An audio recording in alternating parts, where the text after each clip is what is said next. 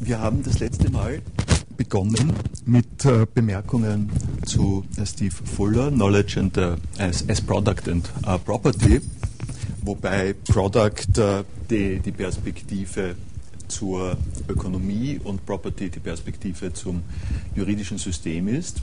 Und äh, ich werde das äh, heute aufgreifen weitermachen. Ich sollte vielleicht zur Orientierung vorher etwas darüber sagen, wie das Ding hier äh, organisiert ist, dieser Beitrag. Er beginnt äh, mit Überlegungen zum äh, Verhältnis zwischen Wissen und Macht. Da ähm, gibt es eine ganze Reihe äh, von äh, Überlegungen darüber, äh, dass diese Trennung äh, zwar ganz praktisch, aber nicht äh, an vielen Stellen durchführbar ist und Überlegungen darüber, äh, was daraus folgt im Zusammenhang mit einer Konzeptualisierung des Wissens. Dann hat er einen Abschnitt über die Rolle von Professionalisierung im Zusammenhang mit Wissen äh, wobei man äh, dazu äh, sagen sollte, das habe ich das letzte Mal nicht so deutlich gemacht, sein disziplinärer Schwerpunkt, den er irgendwo erfunden hat, nennt sich Social Epistemology, also sozialtheoretisch, sozialwissenschaftlich, soziologisch fundierte Erkenntnistheorie darüber vielleicht noch ein bisschen mehr. Und der besondere Punkt, an dem das hier zum Tragen kommt, ist, äh, dass äh, er darauf hinweist, dass Wissen eben nicht wie Philosophinnen das gerne haben oder sagen wir mal habituell eher äh, sehen, etwas äh, Immaterielles ist, sondern etwas, äh, was äh, realisiert ist in äh, Sozialbeziehungen, äh, in Institutionen.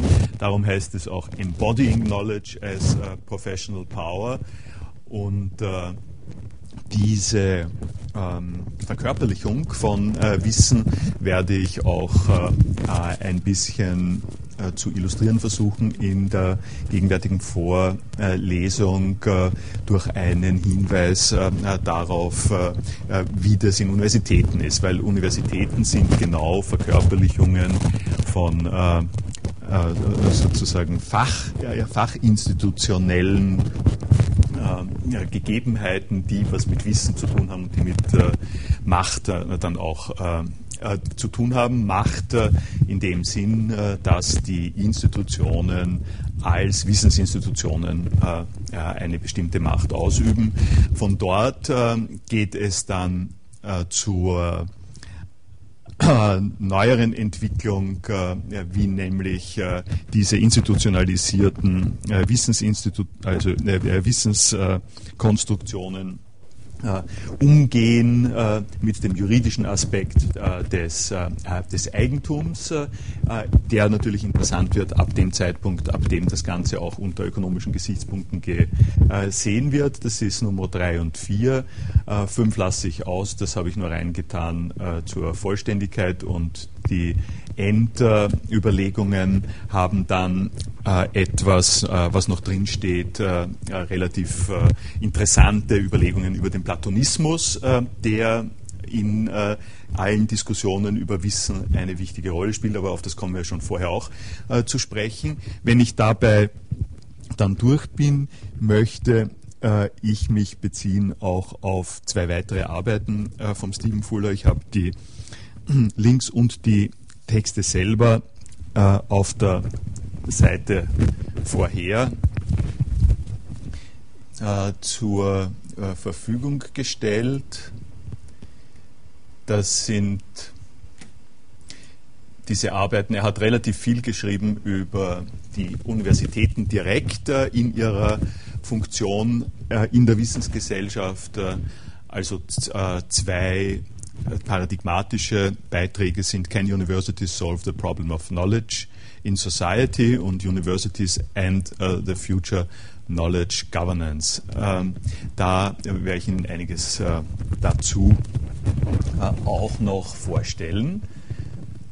Erinnern Sie sich beim äh, letzten Mal, äh, als ich diese Seite schon äh, gehabt habe, ist äh, schon die Rede davon gewesen, dass er eine äh, interessante Bilanz für die Philosophie aufstellt, äh, nämlich äh, äh, dass er sagt, Philosophie ist interessanterweise in diesen ganzen Diskussionen über die Wissensgesellschaft wenig vertreten, hat nicht die Rolle, die man ihr eigentlich zuerkennen könnte, als eine Disziplin, die ja seit ihrer Etablierung mit Wissen äh, operiert. Wir haben die äh, sokratisch-platonischen Perspektiven äh, ja gesehen. Und woher kommt das? Das kommt daher, dass äh, äh, Philosophie einen eingebauten äh, Tabuabstand äh, davor hat, äh, Wissen als Ding äh, zu betrachten also Wissen als etwas zu betrachten, äh, was äh, materialisiert ist und was äh, manipulierbar ist. Äh, zur, äh, er nennt das, äh, also er weist da auf einige Schlagworte hin, zum Beispiel ist relativ bekannt dieser ähm, von Thomas Nagel kommende Ausdruck, the view, from nowhere, ähm, im äh, Gegensatz äh, zu einer äh, embodied, also verkörperlichten, äh, lokalisierten Perspektive. Wir werden ähm, an der Stelle noch ein bisschen weiter dann äh, gleich schauen, aber die, also die äh, Konstruktion bei Thomas Nagel kommt aus einem anderen Zusammenhang. Ähm, die kommt aus dem Zusammenhang der äh, Diskussion über Bewusstsein, Geist äh, und äh, den, äh, der Möglichkeit, äh, einen Dualismus zwischen äh, dem Körper und dem ähm, und der äh, der Wissenschaft, also der, auf der einen Seite Körperlichkeit und Subjektivität und Wissenschaft zu machen und die, diese Unterscheidung äh, hat also damit zu tun, äh, dass er sagt, äh, Thomas Nagel nämlich, es gibt äh, eine wissenschaftliche äh, Betrachtungsweise der, der Welt und der Dinge und die liegt darin, dass man abstrahiert von den jeweiligen Gegebenheiten. Man kann nicht an, anführen im äh, im wissenschaftlichen Bereich äh, und auch in diesem Bereich der objektiven Philosophie äh, kann man äh, äh, nicht und beschäftigt man sich nicht äh, mit der Frage, von woher wird das jetzt eigentlich gesehen ähm, was hier untersucht wird. es wird der Standpunkt der Betrachtung über ein Phänomen systematisch ausge blendet. Das ist gerade die Schönheit der Abstraktheit der Philosophie. Es ist es gilt für alle Menschen. Äh, also wenn man äh, so sowas sagt, ich habe vor äh, zwei Jahren, habe ich eine Vorlesung gehalten über Toleranz äh, und äh, an dieser Stelle tritt äh, das, sagen wir mal, jetzt nicht im naturwissenschaftlich äh, theoretischen, sondern im praktischen Bereich sehr, sehr deutlich hervor, worum es da der Philosophie typischerweise geht. Es geht darum, nicht ähm, quasi mal äh, Argumentations- und Denkhilfen zu entwickeln für eine bestimmte Gruppe von Leuten, für einen Stamm äh, oder eine Interessensvereinigung, äh, sondern es geht darum, Gedanken für Anführungszeichen alle Menschen zu entwickeln, wo alle abgesehen von äh, Geschlecht, Herkunft, Orientierung und so, und so weiter mitarbeiten können. Und diese Abstraktion äh, enthält eben sowas äh, from nowhere. in der praktischen Philosophie ist es nicht Thomas Nagel, sondern auf den er sich auch hier beruft, ist äh, ein schönes Beispiel ist John Rawls. Äh, das trifft also, trifft also gerade äh, zu auf die Überlegungen im Zusammenhang mit äh, Toleranz äh, im Political äh, Liberalism und in anderen ähm, Beiträgen von John Rawls ist die Grundfigur, die philosophische Grundfigur besteht darin, dass er sagt, ähm, betrachten wir uns, um erklären zu können, äh, wie wir die Welt haben wollen, äh, als äh, Personen, wie er sagt, behind the veil of ignorance. Äh, das, wieder, das ist sozusagen ein zweiter englischer Ausdruck, der mit dem View of Nowhere äh, zusammenpasst. Äh, dieser veil of ignorance äh, äh, ist eine Konstruktion für Leute, äh, wir stellen uns quasi vor, dass Leute noch nicht wissen, bevor sie in die Gesellschaft hineingeboren werden, bevor sie wissen, wie in der Gesellschaft sie zu stehen kommen, sich überlegen, äh, wie soll unsere Gesellschaft aussehen, ohne dass ich weiß, an welcher Stelle der Gesellschaft äh, ich im Ende äh, dann zu positionieren bin. Also das ist eine sehr raffinierte Neuerfindung der kantianischen ähm, Rede von der praktischen Vernunft, die nicht abhängig ist von empirischen Gegebenheiten. Und die Idee ist, wenn ich diese Abstraktheit wähle, dann ähm, äh, komme ich in eine äh, Denkweise und in eine Argumentationsweise rein, die nicht mehr abhängig ist äh, von meinen Materialisierungen, äh, sondern die äh, eine Dimension erwischt, äh, die für Menschen generell gilt. und diese Sache kann man in einer ganzen Reihe von unterschiedlichen äh, äh, Bereichen natürlich fortsetzen. Äh, die äh, Mathematik äh, ist äh, unabhängig davon, in welcher Sprache sie gelehrt wird und in welcher Notation sie abgefertigt wird und in welcher Kulturkreis sie sind. In, de, in, der Mathematik gehört sozusagen gehört, gehört es dazu in die Konstruktionsverordnung Voraussetzungen der Mathematik, äh, dass äh, dieser View of Nowhere äh, vorhanden ist und, und natürlich auch in den Naturwissenschaften. Ähm, wie gesagt, es ist nicht nur in der Theorie der Naturwissenschaften, sondern in den Naturwissenschaften selber. Das zeigt sich in der ähm, in der Naturwissenschaft am deutlichsten darin, ähm, äh, dass man äh, eben nicht abhängig ist von bestimmten äh, Lehrbüchern. wenn ein Lehrbuch ein akzeptiertes Lehrbuch ist, dann steht da dieselbe Newtonsche oder Einsteinsche oder Feynmansche Doktrin drinnen. Und das führt dazu, dass ähm, uh, wie er es hier so sagt, uh, philosophers since Plato have imagined knowledge as immaterial propositions that transcend or have no causal interaction with the material reality uh, they represent. This is still the most natural way for philosophers to think about knowledge. Und äh, etwas, was er dazu äh, einführt, äh, ist, dass er sagt, da brauchen wir nicht jetzt unbedingt Platon dazu, sondern wir können die gegenwärtige Erkenntnistheorie äh, nehmen, äh, die äh, gegenwärtige Erkenntnistheorie, die von Propositionen spricht oder die Wissenschaftstheorie, die von, ähm, von Theorien ähm, spricht. Und was ist eine Proposition? Ähm, das ist ein Ausdruck, der von Russell eingeführt worden ist äh, in die Philosophie und äh, der besagt, das ist der Satzgehalt, ein Gehalt eines Satzes äh, und als ein solcher Satzgehalt ist das nicht abhängig von der Notation und von der Sprache dieses Satzes. the dog is brown ist dieselbe äh, drückt dieselbe Proposition aus wie der Hund ist äh, braun.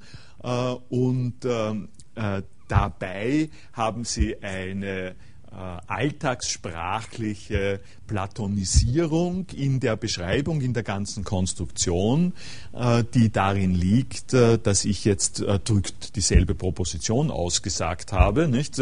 Neben, nebenbei, es kommt also, es gibt Vorgänger von Russell, äh, die äh, Bolzano ist jemand, äh, bei dem das auch schon auftritt und von dem Sassel auch äh, übernommen hat. Also in, nach, äh, in den Nachwehen äh, des deutschen Idealismus äh, ist diese Rede von der Proposition in die Philosophie reingekommen, als auch eine Möglichkeit vom vom, vom abstrakten, vom objektiven Geist äh, äh, zu äh, sprechen, aber das ist jetzt nur eine Nebenbemerkung.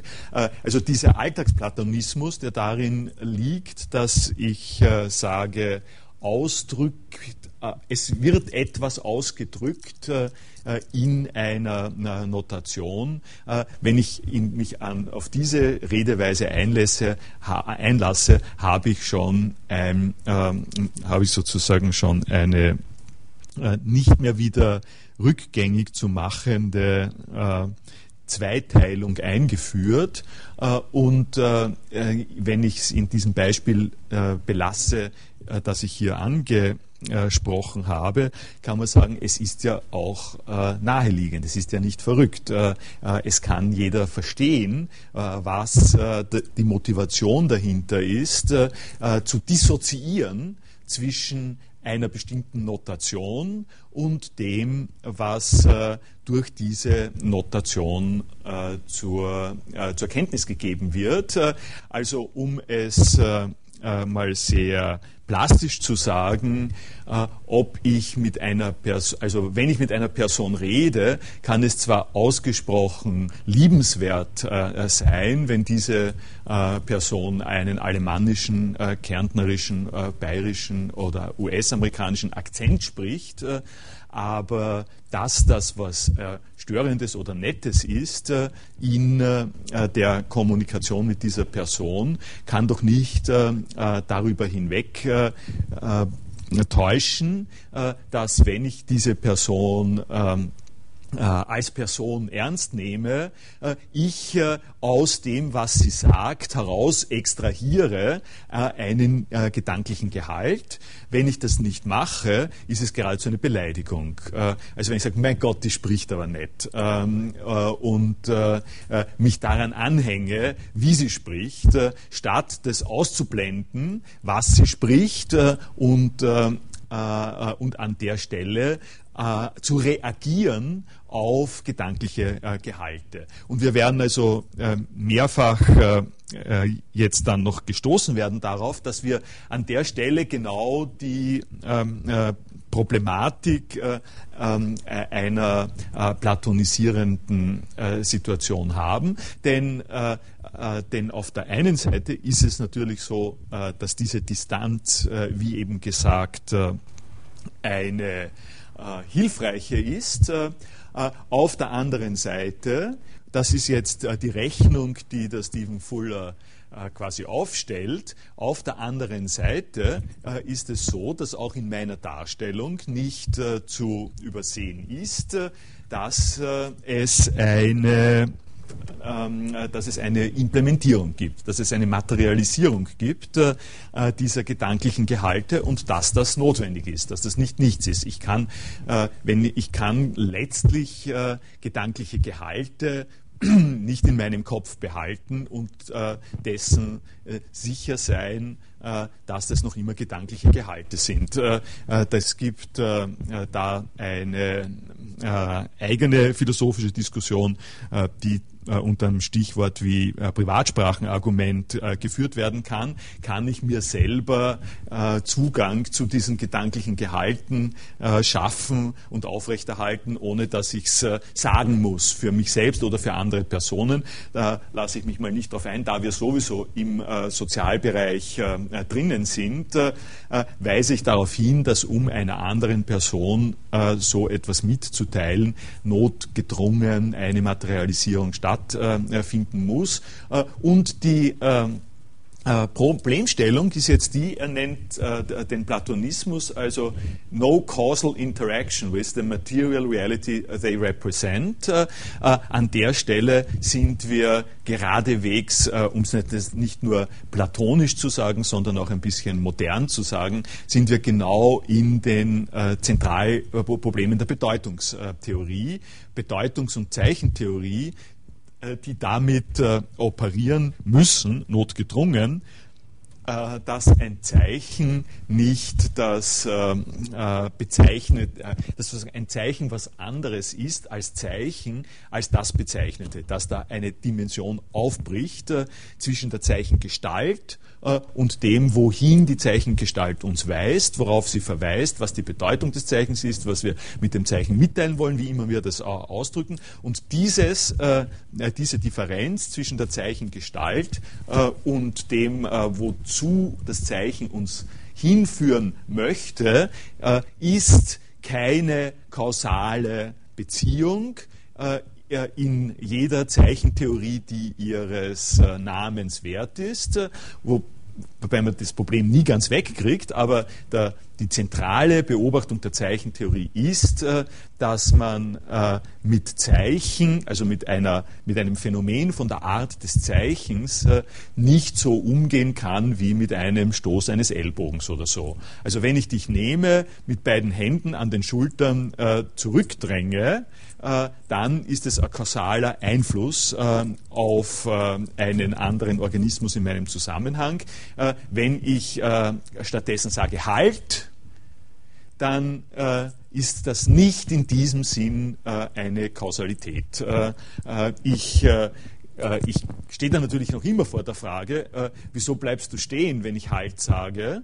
Äh, aber der wichtige Punkt ist, dass wenn immer du stehen bleibst, wenn ich Halt sage, äh, das anders zu organisieren und zu beschreiben ist, als wenn ich dich äh, mit den Händen festhalte und zurückstoße. Das sind das sind also die Themen, die hier aufgerissen werden im Zusammenhang mit, den, mit der philosophischen Immaterialität. so viel also hier zur Erleuchtung, zur Erläuterung und wenn wir ähm, ähm, äh, und, und, wenn wir jetzt hier dem Stephen Fuller äh, weiter folgen, dann sagt er eben, okay, jetzt fragen wir uns aber, äh, wie schaut es denn von der anderen Seite äh, aus? Äh, ähm, wo, what are the empirical indicators of knowledge? Wo ähm, kriegen wir, wenn wir äh, Wissen jetzt äh, daraufhin betrachten, dass es äh, auch äh, materialisiert werden muss, äh, wo, wo, kriegen wir das zu fassen? Äh, wo, ähm, wo, können wir dran, können wir Hand dran legen ähm, quasi? die das ist eben jetzt genau die Frage, wo Philosophinnen und Philosophen äh, meistens, wenn ich schon Hand anlegen äh, sage, äh, die, äh, die Hände hochreißen und sagen, das ist genau äh, die falsche Betrachtungsweise, das äh, hast du genau falsch verstanden, worum es beim Wissen geht. Wissen ist nichts, woran du Hand anlegen kannst, um es mal vollkommen ähm, äh, vollkommen, äh, wie soll ich das äh, äh sagen, äh, Humboldtianisch zu sagen oder biblisch zu sagen, der Geist weht, wo er will.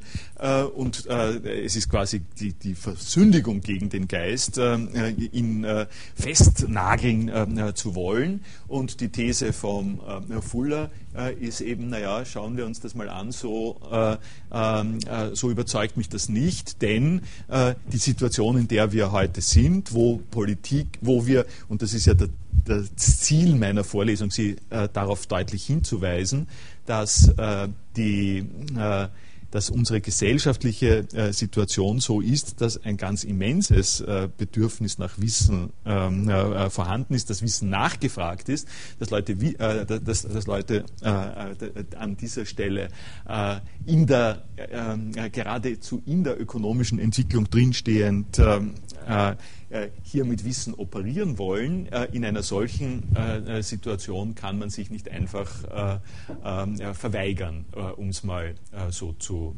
äh, äh, sagen. Und äh, das ist nun also die Frage, an die wir näher herankommen wollen.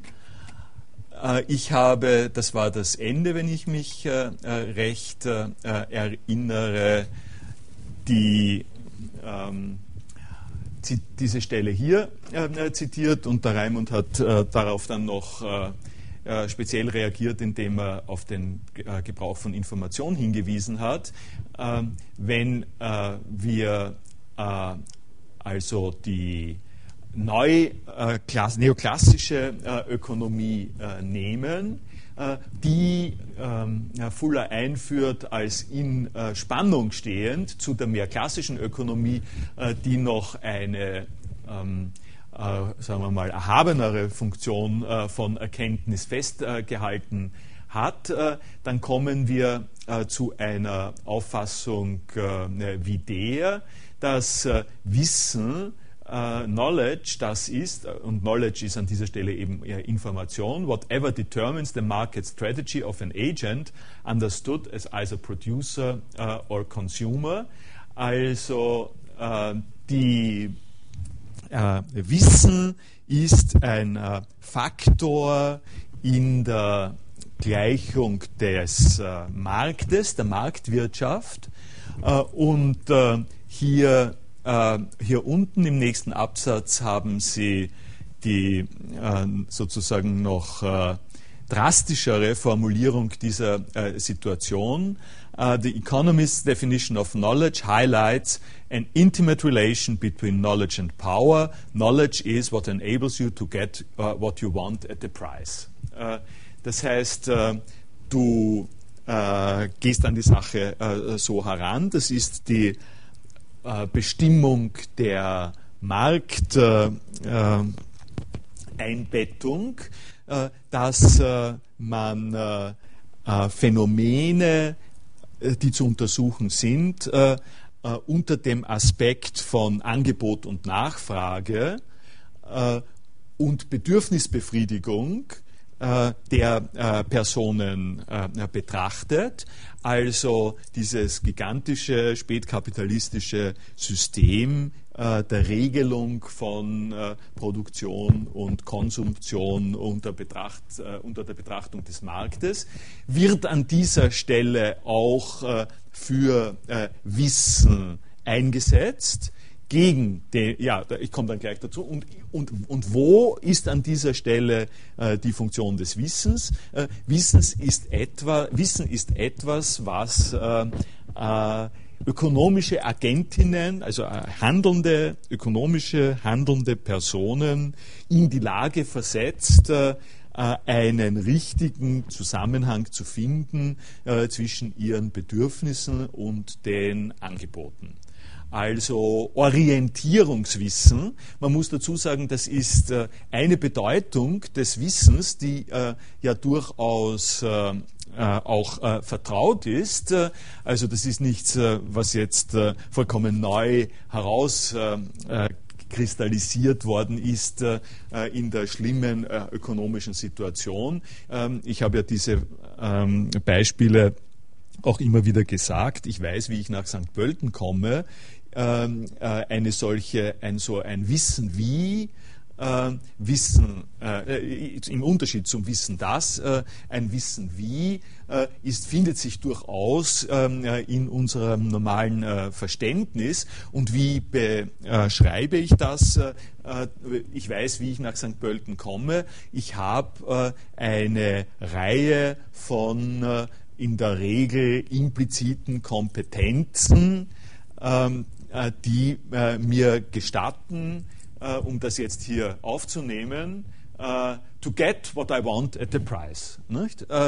Also wenn ich schwerste Wissensdefizite habe, äh, wenn ich sagen wir, gestört bin, verwirrt oder sonst was oder in einer vollständig fremden Stadt, ja, äh, wo ich äh, einen Namen, äh, stellen, wir uns das vor, stellen wir uns vor, jemand aus äh, Argentinien, der nicht Deutsch kann, äh, fliegt nach Wien ein und muss nach St. Pölten. Nicht? der, an dieser Stelle wird es relativ deutlich, dass man ähm, äh, dass man die Frage, äh, wie viel, äh, wie viel kostet dieses Wissen, was muss der tun, um sein Bedürfnis, nach St. Pölten zu kommen, umzusetzen in eine, in eine Handlung, dass man das in ein bezifferbares, also irgendwie beobachtbares und auch bezifferbares Ablaufgeschehen hinein denken kann, der muss äh, zu, äh, also äh, man kann sich sehr leicht vorstellen, nicht? Der muss in, ein, äh, in einen, einen Informationsstand, äh, der muss möglicherweise, wenn lange warten, der muss ähm, investieren in die irgendjemand muss investiert haben dahin, dass er mit dem Spanisch reden kann. der muss vielleicht jemanden bitten, dass er ihm zeigt, wo der Westbahnhof ist und, und so weiter und so weiter. Also äh, der Preis des Wissens in diesem Sinne der Orientierung zur Bedürfnisbefriedigung, äh, das ist etwas, was uns äh, nicht ganz fremd ist. Also da soll man sich nicht aufregen ähm, darüber, dass die Ökonomie sich ähm, dieses Aspektes annimmt. Was allerdings die ähm, kontroverse Sache ist, äh, und äh, wo jetzt äh, eine ähm, sozusagen eine Konfrontation ansteht, ist, dass man als Erkenntnistheoretikerin eine ganz andere ähm, Einstellung mitbringt. Das kommt, von, kommt quasi aus einer anderen Schiene der menschlichen äh, Fragen an äh, die Welt heraus. Äh, und die Schiene der Erkenntnistheorie hat halt sehr, hat sehr, sehr viel zu tun mit Verlässlichkeit, mit Gültigkeit, mit Absicherung, mit einer Frage wie, unter welchen Umständen bin ich denn berechtigt, etwas zu wissen? es hat, ich habe, das habe ich jetzt nicht mit, aber vergangene Woche habe ich ein ähm, habe hab ich, hab ich einen Artikel gelesen äh, von Dieter Henrich, einem äh, der äh, großen alten Männer der deutschen Philosophie, äh, über das Absolute, sowas interessiert einen äh, natürlich immer, äh, über absolutes Wissen, so, über, über absolutes Wissen. ich kann das, ich werde das nächste Mal ähm, mitbringen. Und in diesem Artikel ähm, beginnt er durchaus mit der ähm, sozusagen be bemerkenswerten und auch, auch richtigen, äh, richtigen Feststellung, äh, dass äh, Wissen äh, von der Art ist, äh, dass man es äh, nur ganz haben kann. wenn man Wissen, anders als zum Beispiel unterwegs sein nach St. Pölten, um das mal zu um das so zu sagen, oder durstig sein, äh, gut, durstig sein ist vielleicht kein besonders gutes Beispiel, aber nehmen wir mal, es gibt also, es gibt äh, Zustände und äh, Beobachtungen, die sind, äh, ähm, äh, die sind verlaufend, die sind unvollkommen oder vollkommen, mehr oder weniger, ähm, äh, mehr oder, mehr oder weniger graduiert, während Wissen, sagt er, ist, ist so etwas wie ähm, äh, ein, äh, was sagt er? In, ja, insbesondere, er sagt, glaub, äh, er, ich weiß es nicht, ich glaube, er sagt, er sagt es sogar, es könnte sein, dass sich jetzt äh, bei mir das drüber legt, äh, es, äh, es, ist von, von, der Art des Schwang Schwangerseins. Äh, also äh, du kannst nicht halb, du kannst sozusagen nicht halb schwanger sein. beim Wissen ist es dasselbe. wenn du es nur halb weißt, dann weißt du es nicht. Dann, dann vermutest du es eben. Es gehört zur Begriffsbestimmung des Wissens, dass man, wenn man es weiß, damit die Sache erledigt ist. Äh, was nicht heißt, äh, dass man sich nicht täuschen kann, aber dieses sich täuschen ist äh, eine Aussage über einen anderen Zustand und das, was über diesen Zustand äh, äh, gesagt wird, äh, nein, das, worüber diese, äh, diese Aussage getroffen wird, äh, hat eben so eine Ganzheitsqualifikation. Äh, das merken Sie gut, wenn, wenn Sie sich vorstellen, dass Sie nicht sagen können als Antwort auf jemand, also ich überlege was, ich weiß nicht recht, ich vermute das und das, und Sie sagen drauf, das stimmt nicht. Äh, also Sie können auf, ich vermute, dass das so ist, können Sie nicht äh, sagen, du hast Unrecht. Äh, äh, während auf das ist so und so, also eine Kundgabe des Wissens, können Sie erwidern, indem Sie sagen, nein, das ist nicht so. warum ich das jetzt sage, ist, weil diese Form der in sich Abgeschlossenheit des Wissens eine eine, man könnte es mal sagen, ein bisschen fancy gesprochen, äh, quasi eine im Phänomen liegende Selbstzufriedenheit, ein, eine sich ruhende, eine in sich ruhende Situation, wo man sagt, also das ist etwas, womit ich zur Ruhe gekommen bin, äh, das ist etwas, was äh, ich verbuche, worüber ich mich nicht erst weiter kümmern muss, ich brauche mir nicht äh, den Kopf zu zerbrechen, ich kann das annehmen, ich bin an dieser Stelle mit mir einverstanden, mit mir und der Welt einverstanden, in einem weiten Sinn nicht wissen, wenn ich etwas weiß, äh, kann, äh, kann ich es äh, für mich annehmen, verbuchen und wie immer. Und das ist einer der Punkte, in dem die Suche, die klassische Suche der Philosophie mit Wissen, Weiß, sozusagen in den Bereich der Weisheit geht. Darum ist es der Beginn des Artikels über absolutes Wissen, weil Philosophie ähm, traditionell immer etwas zu tun hat, auch unter anderem mit äh, diesem, er nennt, es, äh, äh er nennt es hier, all the evidence is in. Äh, wir sind in der Lage zu sagen, äh, also gut, äh, die Antwort ist.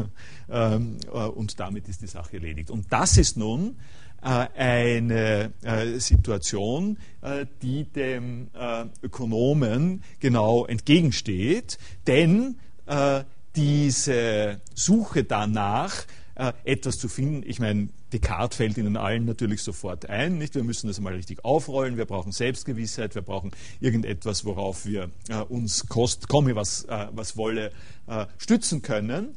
Äh, diese Sache äh, ist wirtschaftlich nicht besonders interessant. Also stellen Sie sich das St. Pölten-Beispiel vor und einen Skrupulanten oder eine Skrupulantin, äh, die fünf Leute fragen muss, äh, äh, wo es zum Westbahnhof geht, weil eine Person alleine ist, ist ja wirklich nicht verlässlich. Wenn ich die Sprache nicht richtig kenne und die Stadt nicht richtig kenne, was mache ich, wenn ich einen hohen Qualitätsanspruch an Kenntnis habe, dann ähm, dann kaufe ich mir nicht nur eine Landkarte, sondern drei Landkarten, weil Landkarten, äh, also Stadtpläne äh, können ja auch natürlich falsch sein. Äh, es kann ja auch, es kann ja auch der Westbahnhof mittlerweile verlegt worden sein oder der, der, der, Bahnhof dort verlegt worden sein. Ähm, ähm, und es, es kann sozusagen der Reiseführer falsche Informationen haben. Das heißt, ich, ich muss nicht sehr viel ausschmücken jetzt, um Ihnen deutlich zu machen, dass wenn man es wirklich komplett genau wissen will, man die gesamte Zeit des Österreich-Aufenthalts von dieser argentinischen Person damit verbringen kann, äh, äh, gründlich vorzubereiten, die Frage, ob man auch wirklich äh, eine Garantie davon hat, dass man weiß, wie man nach St. Pölten kommt. Das ist nicht ökonomisch äh, sinnvoll. Ökonomisch äh, gehen wir anders damit um ähm, und äh, zugegebenermaßen ist das eine Karikatur jetzt des Sicherheitsbestrebens der Philosophie, aber es ist nicht eine böswillige und es ist nicht eine völlig abartige Karikatur. Es ist, äh, um das jetzt äh, um das jetzt sozusagen äh, zu verschärfen und in die Richtung der äh, Institutionalisierung äh, zu äh, drehen. es ist diese Form von Wissen, von Wissensverarbeitung und, und Wissenssuche, ist so wenig wirtschaftlich direkt einsetzbar, dass wir uns eigene gesellschaftliche Institutionen geschaffen haben, in denen das geschieht, ohne dass wir es unbedingt direkt bezahlen müssen und die heißen Universitäten zum Beispiel. Also äh, die äh, immer wieder äh, angeführte Legitimation einer Wahrheitssuche als Wahrheitssuche äh, gegen diese Form äh, von äh, what, uh, Get What You Want at the Price ist, äh, die, ist die Universität, äh, erinnern sich äh, vom, also erinnern sich ist ein bisschen viel verlangt, weil die meisten vergangene Semester nicht da waren. Aber der Robert Cohen hat in einem sehr schönen Artikel, den Sie da auch finden, über Universitäten gesagt, also in dem Wiki finden über Universitäten gesagt, das sind Institutionen, wo Wahrheit äh, etwas bewegt. Äh, also wo die, äh, die Suche nach Wahrheit äh, ein, ein Trumpf ist, äh, und zwar als Suche nach Wahrheit, ohne die Frage, was kann ich mir darum kaufen. Das sind natürlich Sachen, die Sie kennen, das ist nicht äh, äh, sozusagen ist ja nichts wirklich Neues. Okay, und jetzt äh, werde ich mal, ähm, bevor ich äh, äh, bevor ich auf diese äh, Sachen über Macht und Wissen zurückkomme, die der Stephen Fuller an der Stelle hat, möchte ich Ihnen mal ein bisschen in meinen eigenen Beispielen und Worten äh, äh, etwas über diese Form äh, von äh, Wissen als Orientierungswissen und Wissen als äh, platonische äh, Entität sagen und möchte dabei zurückgreifen auf den Beginn der Vorlesung in diesem Semester, wo ich Ihnen ja äh, Logos vorgestellt habe und äh, Ihnen etwas ähm, äh, über die Rolle des ähm, des Streits um das äh, Levis äh, Markenzeichen äh, im Zusammenhang mit Wissen genannt habe. Nebenbei Klammerbemerkung, worum es darum ging, dass Wissen nicht falsch sein kann, äh, das war meine Auseinandersetzung mit äh, Manfred Fülsack an der Stelle. Also Wissen kann nicht, äh, es gibt kein falsches Wissen, es gibt widerlegbares Wissen, aber im Wissen selber ist das eben von mir vorher genannte Moment der Selbstgenügsamkeit drinnen. Das hängt natürlich genau mit dem zusammen, was ich gerade vorher gesagt habe, mit dieser Selbstgenügsamkeit des Wissens. Jetzt habe ich Ihnen hier Logos wiederum vorgestellt und zwar mit einer Hinterabsicht, also mit, ein, mit einem, ja, mit einem Hintergedanken und dieser Hintergedanke betrifft nun genau die äh, doppelte Form äh, des Wissens in der ökonomischen Betrachtung und in der platonischen äh, Betrachtung.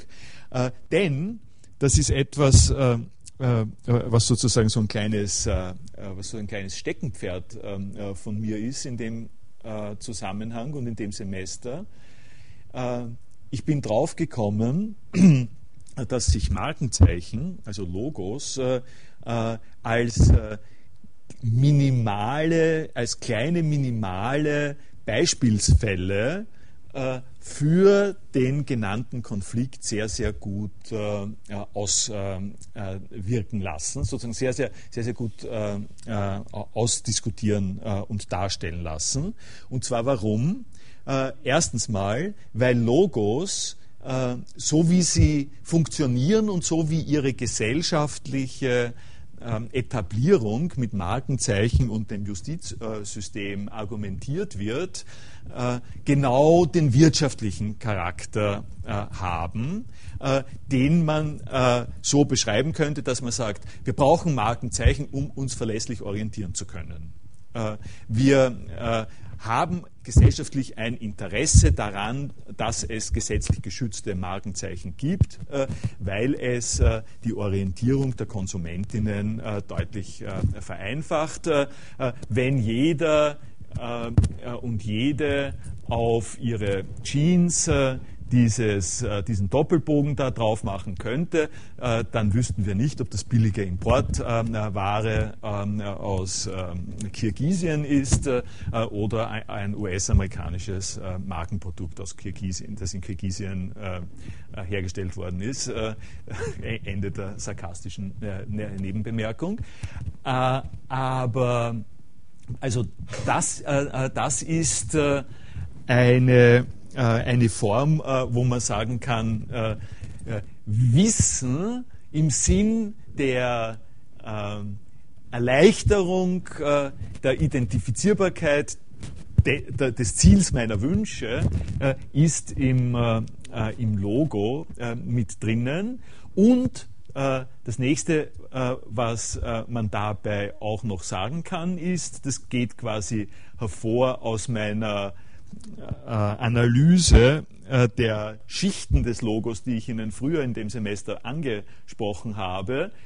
Das Logo hat genau unter diesem Aspekt den Charakter auch der, der, der, der Leitlinie, also den Charakter des, äh, des Eye-Catchers, des äh, in dein Sinnessystem direkt einwirken. Also das Logo hat ein, ein wenig, das ist nicht alles, was vom Logo ist, aber etwas vom Logo besteht in einem Kausaleffekt der Kausaleffekt, von dem ich gesagt habe, also so wie mit den Händen dich zurückhalten, statt dir etwas zu sagen, äh, so ähnlich ist dieser Kausaleffekt, der ist im Logo mit drinnen. Das muss ein Zeichen sein, soll ein Zeichen sein, muss ein Zeichen sein, das dich direkt anspringt, wie man sagt. Äh, und dieses direkt anspringen äh, ist nicht eine Sache der Überlegung, sondern das ist eine Sache des Designs.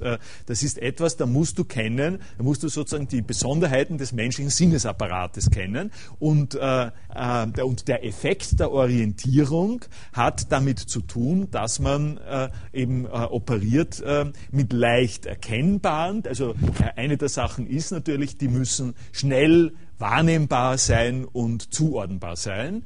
Äh, und der Doppelbogen ist äh, also ein klassischer Fall davon, dass etwas rasch aufzunehmen ist und rasch zuge ordnet werden kann. Und wenn man sich die äh, wenn man sich die äh, in früheren Punkt angeführten äh, Beispiele von Alternativlogos anschaut, dann ist auch ziemlich klar, wie das funktioniert. Das hier ist das Einfachste. Alle anderen Logos, die daran mitnaschen wollen, sind irgendwo gezwungen gewesen, kompliziertere ähm, grafische äh, Designmuster äh, äh, zu stellen. Wobei das ist jetzt nicht komplizierter, muss man sagen. Das ist sozusagen eine sehr schöne ähm, äh, Variation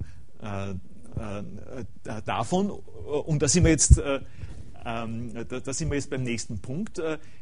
also was, ich habe jetzt gesagt, Variation. Äh, Variation von was? was? Was passiert da? Äh, und was da passiert, ist, äh, ist etwas, was uns, äh, außer, was uns sozusagen rausbringt aus der äh, Reizreaktionsbetrachtungsschiene äh, von Logos und von Wissen. Also rausbringt aus dem Bereich, wo wir sagen, äh, es geht nur darum, dass wir möglichst billig rasch orientiert werden zu einem Zweck, äh, so, weil, weil es nämlich so ist, natürlich äh, gehen wir mal davon aus, äh, dass Leute auf Doppelbogen ähm, äh, gerne und leicht äh, reagieren. Dann haben wir hier drei Doppelbögen und ähm, diese drei Doppelbögen lassen sich unter dem Aspekt des ich ich schaue eher, ich schaue sozusagen äh, mit Vorliebe dorthin, äh, äh wo ein Doppelbogen ist, äh, äh lassen Sie sich nicht ähm, äh, zufriedenstellend alleine erklären. Allein schon die Tatsache, dass ich sage Doppelbogen, betrifft eine andere Dimension. also schon der Punkt, an dem ich, an dem ich implizit, und für Sie ist das alle ganz selbstverständlich, implizit sage, äh, wenn ich einen Intelligenztest mache mit dreijährigen Kindern, ja, ähm, äh, behaupte ich jetzt mal, ich habe es nicht gemacht, aber ich würde mal sagen, du wirst es besser kennen. Äh, wenn du dreijährige Kinder hast und denen die Frage vorstellst, was ist auf diesen Bildern dasselbe, dann werden es vermutlich so machen. Ne? Dann werden es, das ist klar. Ähm, äh, und wenn sie so machen, das ist, das ist die Idee dahinter, dann tun sie etwas, was nicht mehr Reizreaktion ist dann tun sie etwas, was ähm, äh, dem, was sozusagen dem Abstraktionsvermögen äh, zugeschrieben wird, äh, wo, äh, wo man sagt, um das vorher aufzugreifen, äh, was ist die quasi Proposition? Das ist nicht, das ist jetzt genau das Witzige beim Logo. Äh, Logos haben an der Stelle nicht eine Proposition wie ein Satz, äh, aber was ist was ist die Idee dahinter? Äh, Idee ist jetzt sehr gezielt ähm, gewählt von mir. Was ist das Urbild? Äh, was ist das äh, hinter diesen Beispielen stehende Urbild? Die, der Doppelbogen. der Doppelbogen und wenn, oder nochmal anders, auch in, dem, in der Sprache, die ich vorher verwendet habe, gesagt, the view from nowhere, also der, der, der, der, der äh, der Embodied View, der, der View von Leuten, äh, die schon trainiert sind auf bestimmte äh, Abläufe, wäre die zu sagen, naja, klar, das ist McDonalds, das ist Levi's, das weiß ich nicht, aber äh, vielleicht... Hm? Ist auch zu, genau, ja. ja das ist sozusagen äh, der Embodied View, wäre an dieser Stelle klar zu sagen, äh, das könnte man ja auch sagen, also Kinder, das können, können wir sagen, empirisch auch austesten. Es ist nicht, wo, wo Leute sagen, ja, da, da, ist ein unglaublicher Unterschied zwischen der ersten Zeile und der zweiten Zeile, weil das eine, das eine ist für Jeans und das andere ist fürs Essen. Ja? Das ist der Embodied View an der Stelle. Die Urbildidee dahinter äh, ist eine andere, ist die des Doppelbogens. Äh, und in dem Moment, in dem ich in dieser Urbildsache drinnen bin, bin ich, wie gesagt, äh, in einer Abstraktion, in einer Form von, von natürlichem Platonismus. Und, und nun, und das ist der Punkt, warum mir die Logos äh, eben äh, äh so ans Herz gewachsen äh, sind äh, an der Stelle. Und äh, sozusagen das, das ist etwas, was, was sich, glaube ich, wirklich lohnt, sich weiter sich weiter darüber Gedanken zu machen. In dem, was ich Ihnen bisher vorgestellt habe, habe ich quasi eine Idee aufgebaut dahinter in dem typisch äh, äh, platonischen Gestus und könnte und man könnte sagen, okay, jetzt habe ich mir selber das Problem gemacht, äh, äh von dem der Fuller spricht. Äh, die Philosophen interessieren die die Urideen dahinter und die Ökonomen interessieren äh, die Orientierungseffekte äh, von sowas und wie reden die miteinander, wie können die je noch äh, sozusagen miteinander reden. Und die Besonderheit von Logos äh, besteht jetzt darin, dass, äh, dass, äh, dass Logos äh, äh, Ideen sind, die auf eine einzigartige, auf eine singuläre Materialität äh, spezifiziert sind. Ein Logo ist nicht ein, Do ein Logo ist nicht ein Doppelbogen und ein Logo ist nicht dieses materielle Ding da, diese Naht, sondern ein Logo ist die Idee des Doppelbogens auf eine einzigartige und identifizierbare Art und Weise realisiert.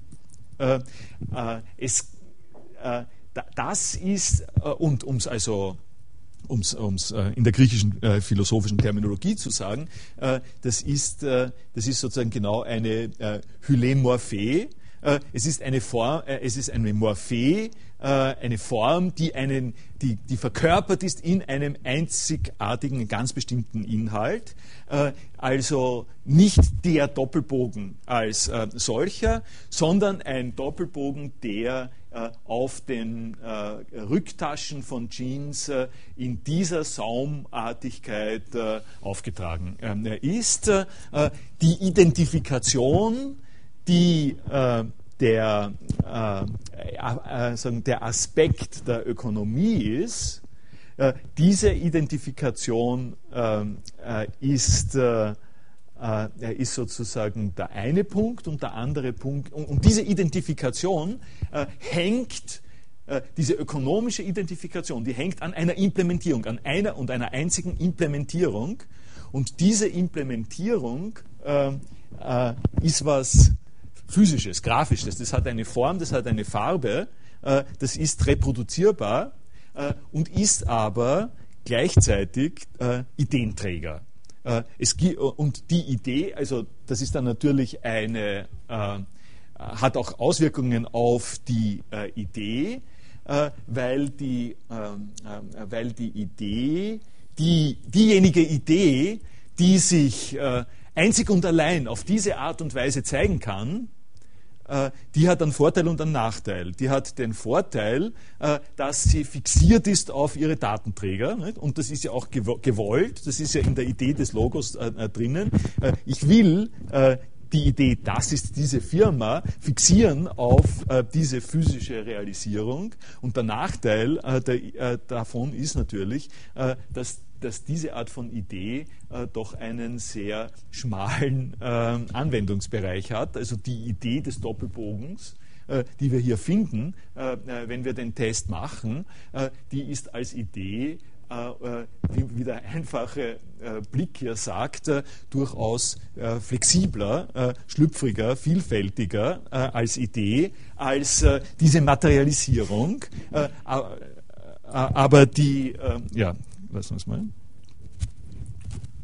Da sprichst du genau das Problem des Formalismus an, das zum Beispiel bei Software besteht, nämlich dass ein bestimmter Ablauf, eine eine Kette von Zeichen von jemand anderen hergenommen werden kann und dann kriegt man Probleme mit zum Beispiel einer großen Firma, die eine kleine verklagt, um zum Beispiel also nicht das Logo, sondern einen Doppelbogen, der als eine mathematische Funktion dasteht und zum Beispiel einen Algorithmus oder so darstellt, der eigentlich nicht ja. erfunden ist, sondern äh, eben sehr abstrakt und formal gewählt, äh, durch ähm, juristische Sachen Komplikationen hervorbringt. Ja, äh, da, äh, da, äh, natürlich ist das der Hintergrund von dem, was ich, äh, was ich da sagen möchte, dass, äh, äh, dass dieses Verhältnis von, von Ideen im Sinn von geistigen Gehalten, Abstraktionsprodukten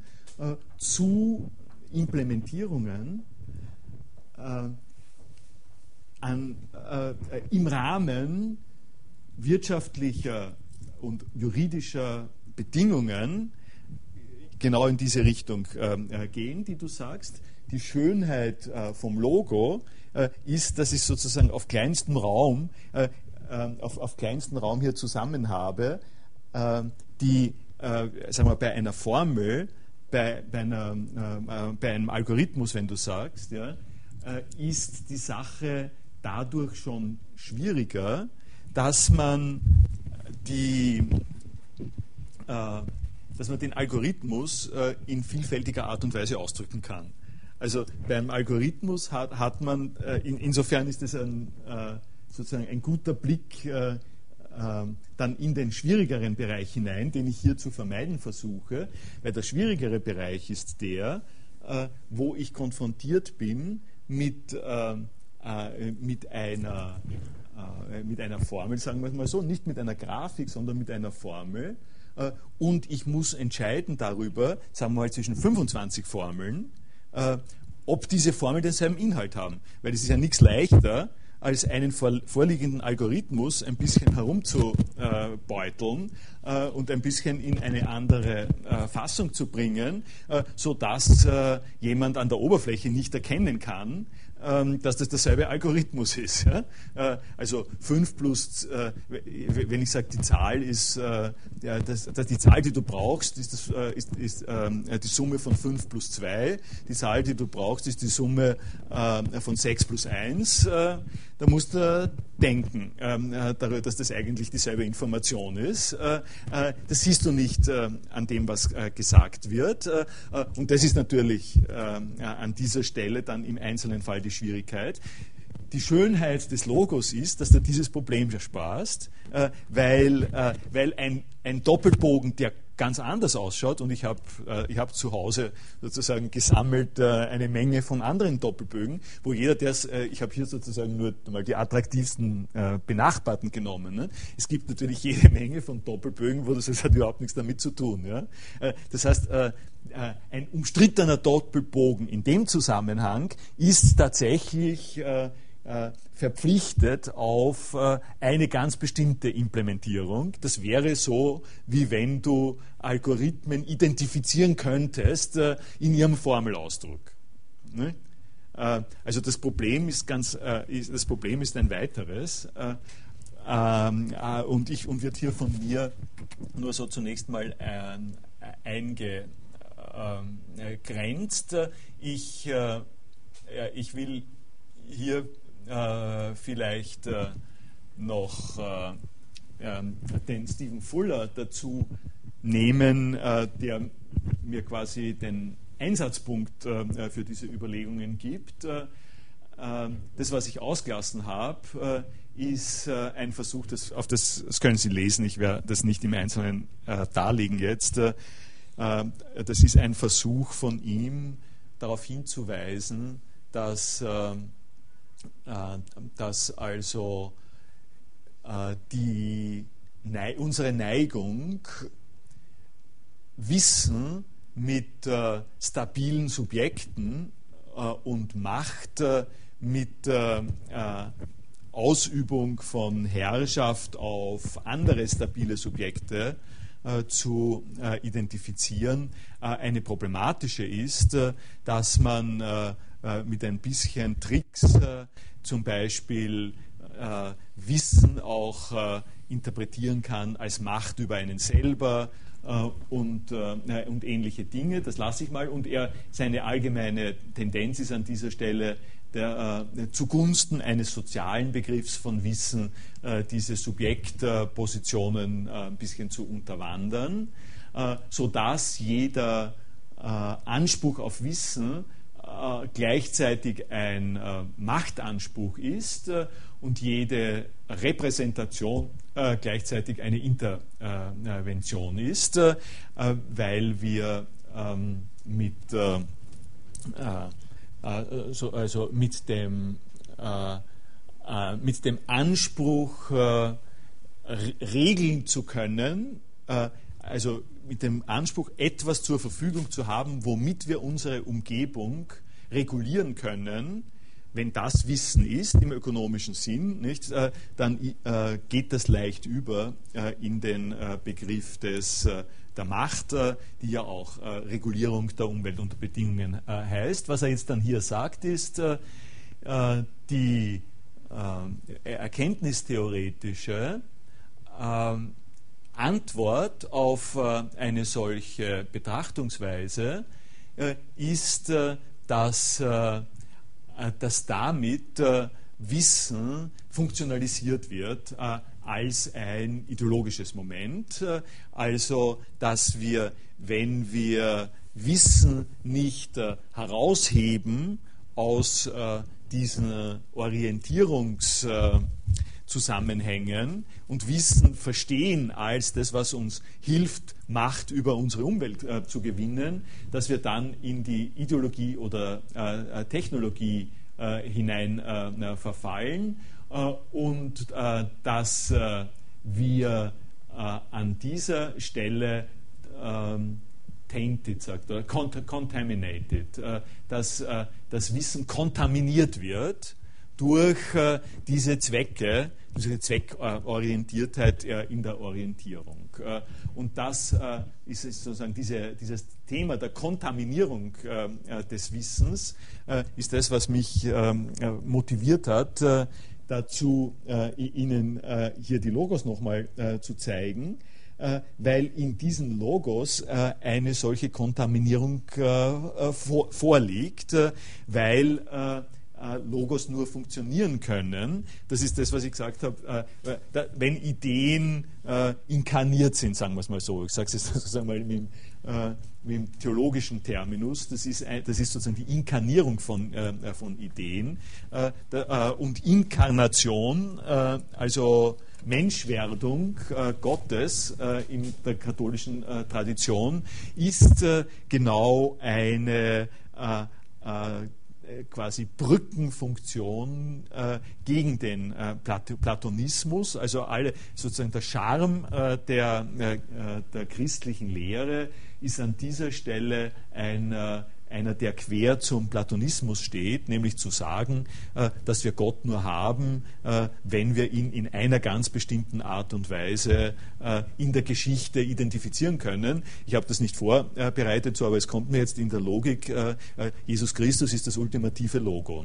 Ähm, ist das Logo Gottes. Das ist ja, der, ist, ist ja sogar biblisch, ne? der Logos. Der, der, der, Logos. Also um, um, nicht, äh, um nicht hier jetzt äh, der Frivolität äh, geziehen zu werden. Ähm, äh, insofern das ultimative Logo, als äh, Gott nur präsent ist in dieser Körperlichkeit in dieser speziellen Ausgestaltung. Für Hegel noch wichtig dazu deren Vernichtung.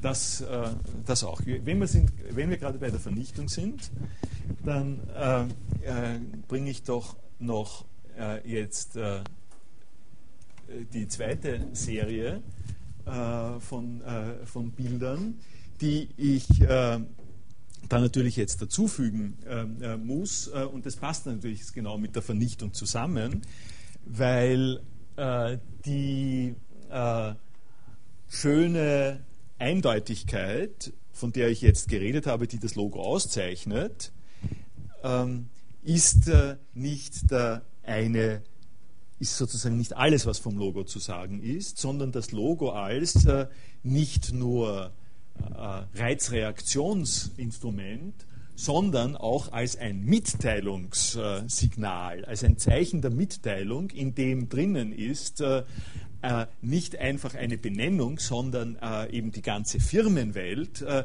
die ganze Welt äh, der, ähm, äh, der Ökonomie, die Welt ähm, äh, der sozusagen der Beschreibung von menschlichen Bedürfnissen. Also nicht einfach es, es, geht ja beim Logo nicht einfach darum, dass man sagt, aha, da ist dieses Zeichen wieder, ähm, das, da greife ich hin, sondern das ist äh, ein, äh, ein, ein, ein, Heinz Ketchup äh, oder sowas ähnliches und das schmeckt mir besonders gut äh, und da äh, gibt eine ganze Reihe von anderen Erläuterungen äh, darüber, warum das Logo diese Funktion hat. Und in dem Moment, in dem es um es in der vorherigen äh, Betrachtungsweise zu sagen, indem es den Christus gibt, gibt es den falschen Christus. Äh, in, dem, äh, in dem Moment, also ähm, dein Hinweis auf die Vernichtung, äh, äh, der hat eigentlich noch mehr in sich, komme ich jetzt erst drauf. theologisch gesehen ist das natürlich sozusagen der ausgesprochen geladene Themenkreis davon, äh, dass Gott, wenn er Mensch wird, sterben kann äh, äh, und damit eine, ähm, eine Verletzlichkeit in das Überirdische gerät, das im Platonischen nicht vorhanden ist, das ähm, in einer, äh, das sozusagen in unserer Alltagswelt heißt das, in dem Moment, in dem es eine amerikanische Flagge gibt, kann man sie verbrennen. Ne? Ähm, äh, da in, in dem Moment, äh, also das ist der wirkliche Zerstörungsfaktor, oder, das habe ich jetzt nicht da drinnen, weil es ein bisschen zu klein ist, in dem Moment, in dem es diese McDonalds-Logos gibt, gibt es ein McDonalds-Logo, wo drunter steht I'm vomited. Ähm, und, ähm, äh, äh, und das äh, ist nun äh, der Bereich, ich, ich, ich, arbeite mich sozusagen hin jetzt äh, äh, in den Bereich der der die Philosophie interessiert. Ich habe mich äh, am Anfang äh, sozusagen verteidigend ausgesprochen für äh, die Betrachtungsweise, für die berechtigte äh, Betrachtungsweise äh, von ökonomischen ähm, äh, Knowledge, Knowledge How, äh, aber sie finden jetzt hier, wenn man sich an diese Sache mal auch durchaus anknüpft und die Sache ein bisschen weiter verfolgt, man muss sozusagen nur die zweite Seite der Google-Suche äh, aufrufen und nicht die erste, ähm, dann stellt sich heraus, dass Logos äh, in einen Bereich reingehen, der nicht äh, diese Kurzschlussfunktion hat, sondern der jetzt äh, mit äh, äh, solchen Zeichen, die durchaus als solche Zeichen eben funktionieren, aber auf eine vielfältige Art und Weise äh, abwandelnd umgehen. Und diese Abwandlungen, die, da könnte man sich jetzt vorstellen, nicht? wenn ich jemanden, der nicht sozialisiert ist in der äh, europäischen äh, oder vielleicht auch schon globalisierten Nachkriegsgesellschaft mit äh, der Invasion der McDonalds-Geschäfte, wenn ich diese Person sozialisieren will und, und sie mal vor diese Situation stelle, dann kann ich, dann, dann könnte ich jetzt so etwas haben wie das Kit weiß zwar genau, aha, da gibt es was Gemeinsames in all diesen, in, in all diesen Abbildungen aber, äh, und das kann es auch zeichnen, was es ist, aber was das Gemeinsame ist äh, äh, da drinnen, äh, das ist ja nun, ähm, äh, nun mal interessant und es ist in einer Weise könnte man sagen, natürlich ist es noch immer das Logo ähm, äh, vom, äh, von McDonald's, aber das Logo ist an dieser Stelle äh, eben schon jetzt äh, mehrfach äh, gebrochen, ähm, uminterpretiert, äh, persifliert, ausgezehrt und sowas ähnliches. Und dass wir in der Lage sind, dass Menschen in der Lage sind, mit solchen Signalfunktionen äh, nicht nur in der Lage sind, sondern es ist beinahe, man kann, man kann schon sagen, äh, konstitutiv. Nicht? Das gehört, äh, gehört einfach dazu. Äh, mit, solchen, mit solchen Signalfunktionen äh, in dieser variablen äh, Art und Weise umzugehen, das ist nun, und da komme ich zum Terminus, der, ähm, der hier ähm, vom Stephen Fuller äh, angesprochen wird, äh, äh, Substitutability, also Ersetzbarkeit, Transformierbarkeit, äh, äh, Umorganisation von äh, bestimmten Zusammenhängen. Given it should come as no surprise that a common strategy for casting aspersions on the epistemic status of a claim, also ihn zu bezweifeln, is to argue that the claim's validity is tied to a particular embodiment, one that empowers some agents at the expense of others. The epistemologist's animus towards relativism is easily understood in this light as relativism uh, privileges local expression over universal translatability. Also äh, der wichtige Punkt äh, ist, äh, ist, jetzt der, dass äh, die, diese, äh, äh, sozusagen, diese Behauptung des particular embodiment that empowers some agents uh, at the expense of others. Uh, das ist uh, im Kontext meines Beispiels ist das, das registrierte Markenzeichen, eine ganz bestimmte also Materialisierung eines äh, Zeichens, äh, das äh, für McDonald's natürlich wichtig ist und wo sich McDonald's reserviert, die Rechte damit umzugehen.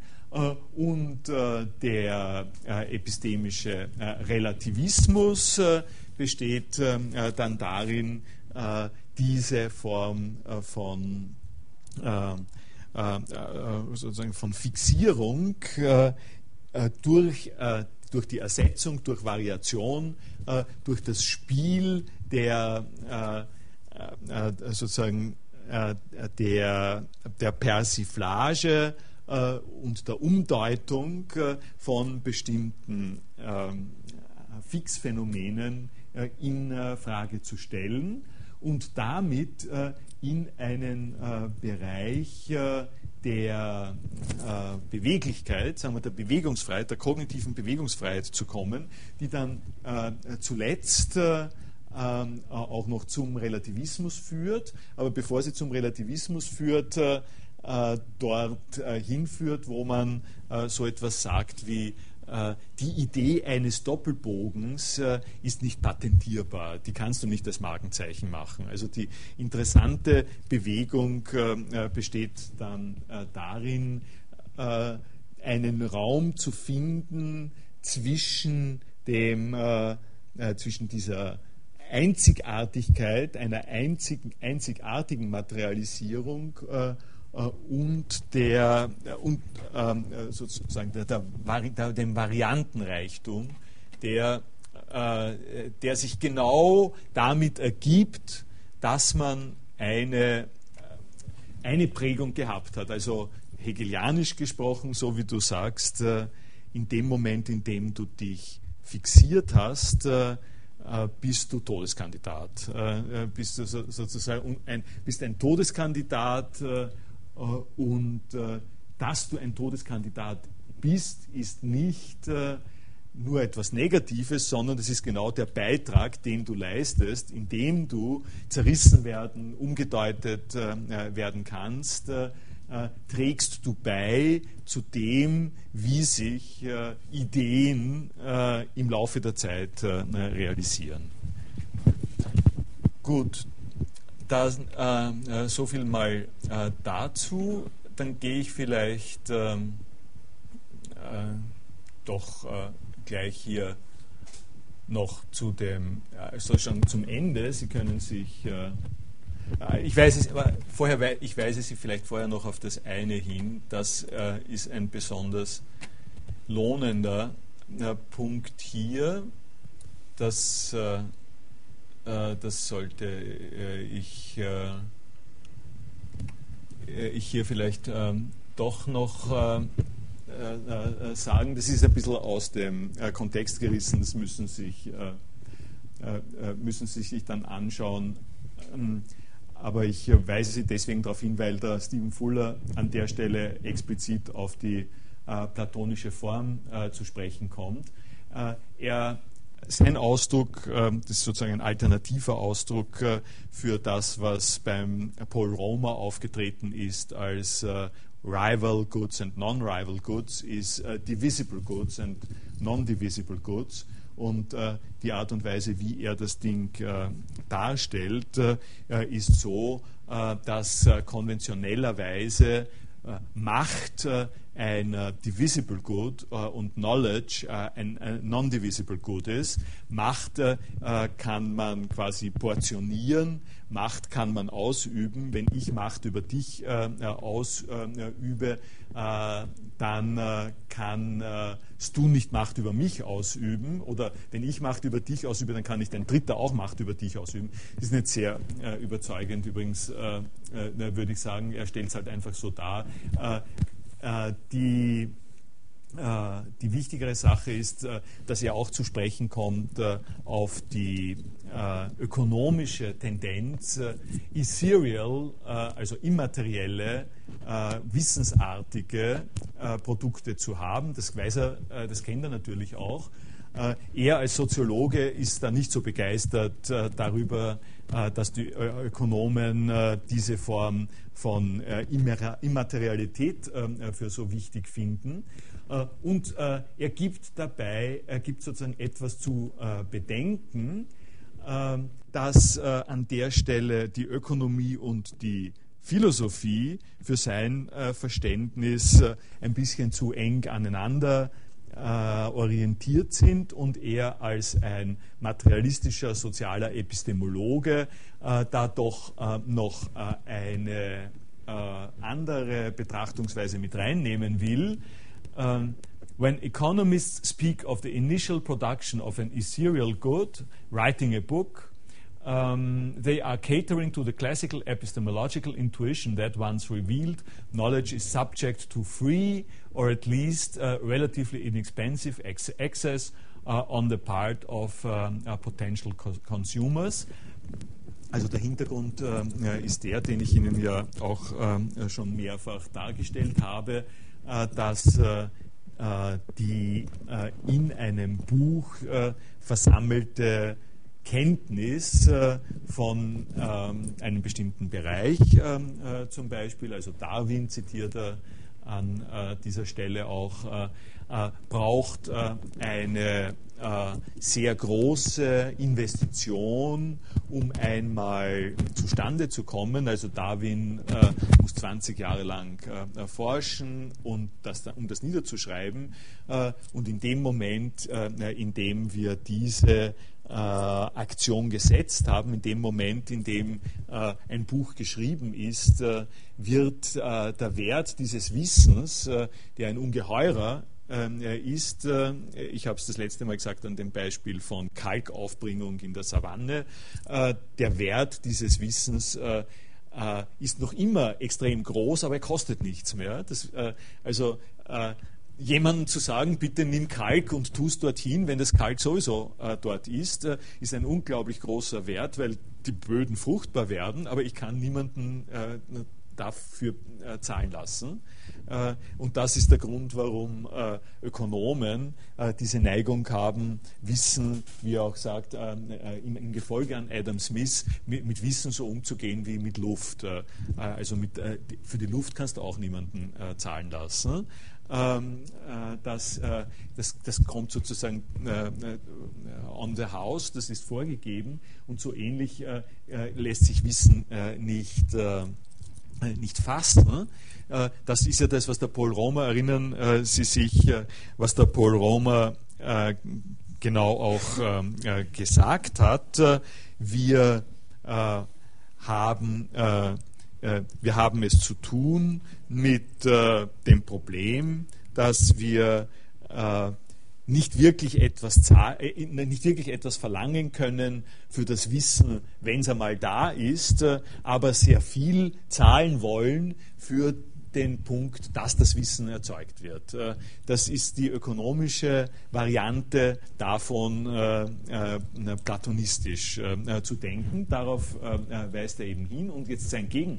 Äh, Einwand äh, äh, ist der, writing occurs such a significantly greater cost than reading only if it is presumed that the readers bring to the text the relevant background knowledge, which, as a matter of fact, often does not come cheap, uh, advanced university degrees or even well market, marked in the text. Uh, um, und was er eben uh, sagt, ist, wir äh, haben die Tendenz zu vergessen, die gesamte gesellschaftliche Institutionenlandschaft, die wir brauchen, damit wir diese Bücher verstehen. Also äh, die, der platonische Effekt, äh, von dem ich geredet habe, äh, der entsteht nur dadurch, dass ich annehme, in dem Moment, in dem ich jemandem eine Kopie von dem Buch gebe, weiß der schon, was er damit machen soll. Äh, und ich rechne nicht mit hinein alle die Investitionen, die notwendig sind, äh, damit diese Person ähm, äh, den, richtig, den richtigen Gebrauch von dem macht, was da drinnen ist. Also mit den Physikbüchern ist es ja ganz klar. Ich kann, und, mir, mir geht es natürlich auch so, nicht? Jetzt nicht in der Physik. Es ist ja, es ist mittlerweile eben überhaupt nicht mehr ähm, problematisch, äh, äh, dass ich ein Physikbuch vom, vom äh, Web mir, mir downloade. Das kostet überhaupt nichts. Aber, aber Physik wirklich zu beherrschen, also etwas damit anfangen zu können, das braucht Jahre von Studium. Und diese Jahre von Studium sind äh, natürlich äh, institutionalisiert in gesellschaftlichen Zusammenhängen. Und an der Stelle kommt man an die Universität.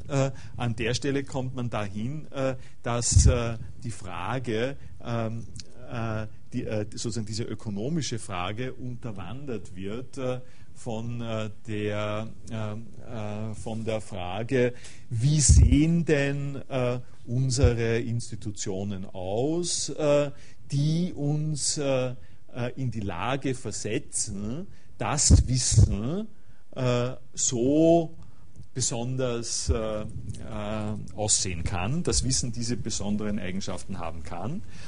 Und das bringt mich jetzt, also und, und hier hat er die platonischen Formen, nicht? The,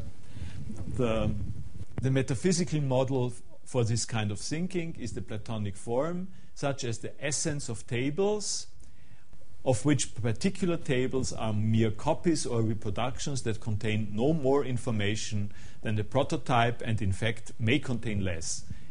Und äh, äh, was er dann weiter sagt, das sagt er dann auch am, am Ende, im abschließenden äh, Teil. Äh, wir haben äh, die Neigung, an der Stelle, das finde ich einen sehr wichtigen Punkt, äh, an der Stelle mit sozusagen für intellektuelle Arbeit äh, äh, noch immer dasselbe Muster zu verwenden, äh, wie wir in der Handarbeit, äh, äh, in der klassischen Tradition der Handarbeit äh, verwendet haben. nämlich wenn wir irgendwo hingehen und sagen wir mal, wir machen eine, eine Ferienreise und dann finden wir ein Stück äh, ja, Holzschnitzerei und dann sagen wir, das ist ja unglaublich viel wert, weil die Person muss ja so lange dort gesessen sein, äh, um das geschnitzt zu haben. Das muss ja, ist ein unglaublicher Aufwand äh, von Personenstunden. Äh, Tagen und, und Jahren. Teppiche sind äh, ein äh, beliebtes Beispiel dafür natürlich. Äh, und der Wert äh, des Gegenstands bemisst sich an der Investition der Arbeitskraft äh, von Personen da drinnen. So einen ähnlichen ähm, Begriff haben wir auch, tendieren wir auch zu haben, im Zusammenhang mit, mit Wissensinhalten. Hard Work of Invention comes with the original development um, of an idea. Uh, and the subsequent work of transmitting the idea to others is neglig negligible uh, by comparison. Nicht? Das heißt, uh, unser Geniekult, äh, um es mal so zu sagen, äh, der damit zusammenhängt, dass man sagt, wir haben diese unglaublich arbeitskräftigen und genialen Typen, die durch harte Arbeit und durch Selbstdisziplin Werte schaffen, die so groß sind und die dann aber als Wissen verloren gehen, mehr oder weniger. Also wir müssen die schützen, wir müssen, wir müssen die behüten und schützen, diese äh, diese Genies, ja, diese innovativen äh, Gurus und so, äh, weil, nur, äh, weil nur damit äh, können wir diese Werte schaffen. Das ist eine Betrachtungsweise, wie er sagt, und das ist ein, ein doch ziemlich wichtiger Punkt, die davon absieht, dass wir ähm, dass wir den Effekt von diesen, von diesen sozusagen Heroes nur kriegen, wenn alles andere auch stimmt äh, und äh, äh wenn wir die Gegenrechnung äh, äh machen und äh, zu diesen innovativen Leuten auch die Umgebung dazu rechnen, die überhaupt in der Lage ist, erstens die Innovationen anzu, anzustoßen und auch aufzunehmen wiederum. Das ist deswegen auch für mich was sehr was Erhellendes gewesen, weil ich, bis, weil ich auf, äh, diesem, äh, in diesem Zusammenhang das erste Mal äh, so ein, äh, äh, sozusagen, äh, ein, ein bisschen ein etwas anderes Verhältnis zu Knowledge Management gesehen habe, das er hier anspricht. Er sagt nämlich, wenn, also die Idee des Knowledge Managements, die äh, eigentlich äh, äh, sagen wir mal, der, das motivierende, der motivierende Einsatz des, Einsatz des Knowledge Management äh, ist eigentlich genau so ein antigenialer. Äh, das ist das, dass man sagt, wichtig ist nicht, dass wir on the cutting edge die innovativen äh, Gurus haben, sondern wichtig ist, dass das Wissen, das wir haben, auf eine äh, adäquate Art und Weise verwaltet und verarbeitet wird. Ähm, äh, und da müssen wir uns Gedanken machen. Und an der Stelle, nach dieser Beobachtung, habe ich ein bisschen quasi Selbstkontrolle und äh, Selbstkritik geübt und bin draufgekommen, äh, es ist ja wirklich wahr, meine äh, Unbetroffenheit und auch äh, Kritik des Knowledge Managements hängt natürlich ähm, äh, genau an dem Geniekult, ähm, um es mal so zu sagen. Hängt daran, dass man sagt, interessant ist, was jetzt gerade das neueste Modische ähm, ist.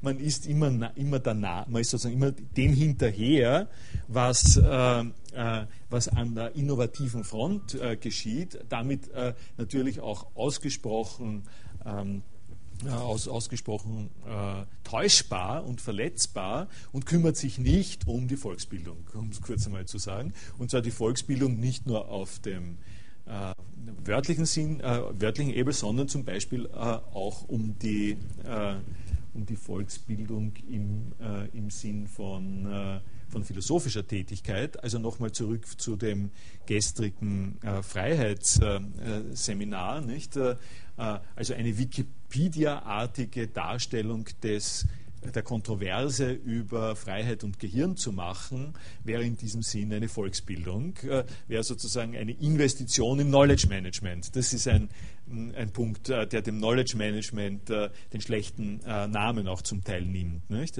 Man muss das Knowledge Management nicht den Leuten überlassen, die damit paraphilosophisch Geld zu machen versuchen, sondern man muss sehen, dass das einen Punkt trifft, äh, der mit Wissen in einer antielitären äh, Betrachtungsweise zu tun hat. Und das Letzte, was ich äh, jetzt da noch sagen kann, aber nicht mehr ähm, aber nicht mehr ausführen, will ich Ihnen nur her, will Ihnen sozusagen motivieren und herzeigen. Und das ist, das ist die folgende Überlegung, mit der beginne ich dann das nächste Mal. Äh, das ist auch so, das ist wieder so ein bisschen ein Beispiel. Ich äh, äh, also diese Universitätsgeschichten kann ich dann vielleicht kurz mal sagen. Und Universitäten kommen an der Stelle eben damit rein, dass Universitäten ein gesellschaftlicher Ort sind, Wissen in seiner sozusagen sowohl in seiner Avantgarde-Form als auch in seiner Vermittlungsform nicht im Sinne der äh, direkten äh, Verwendbarkeit äh, zu bearbeiten. Und früher war es so, dass Universitäten äh, quasi auch nicht angetastet worden sind. Das sind die kleinen, das sind diese Tempel, äh, da kann man nicht hineingreifen äh, von der Ökonomie her. Das leisten wir uns, damit die Wahrheit gesucht wird, um es karikierend zu sagen.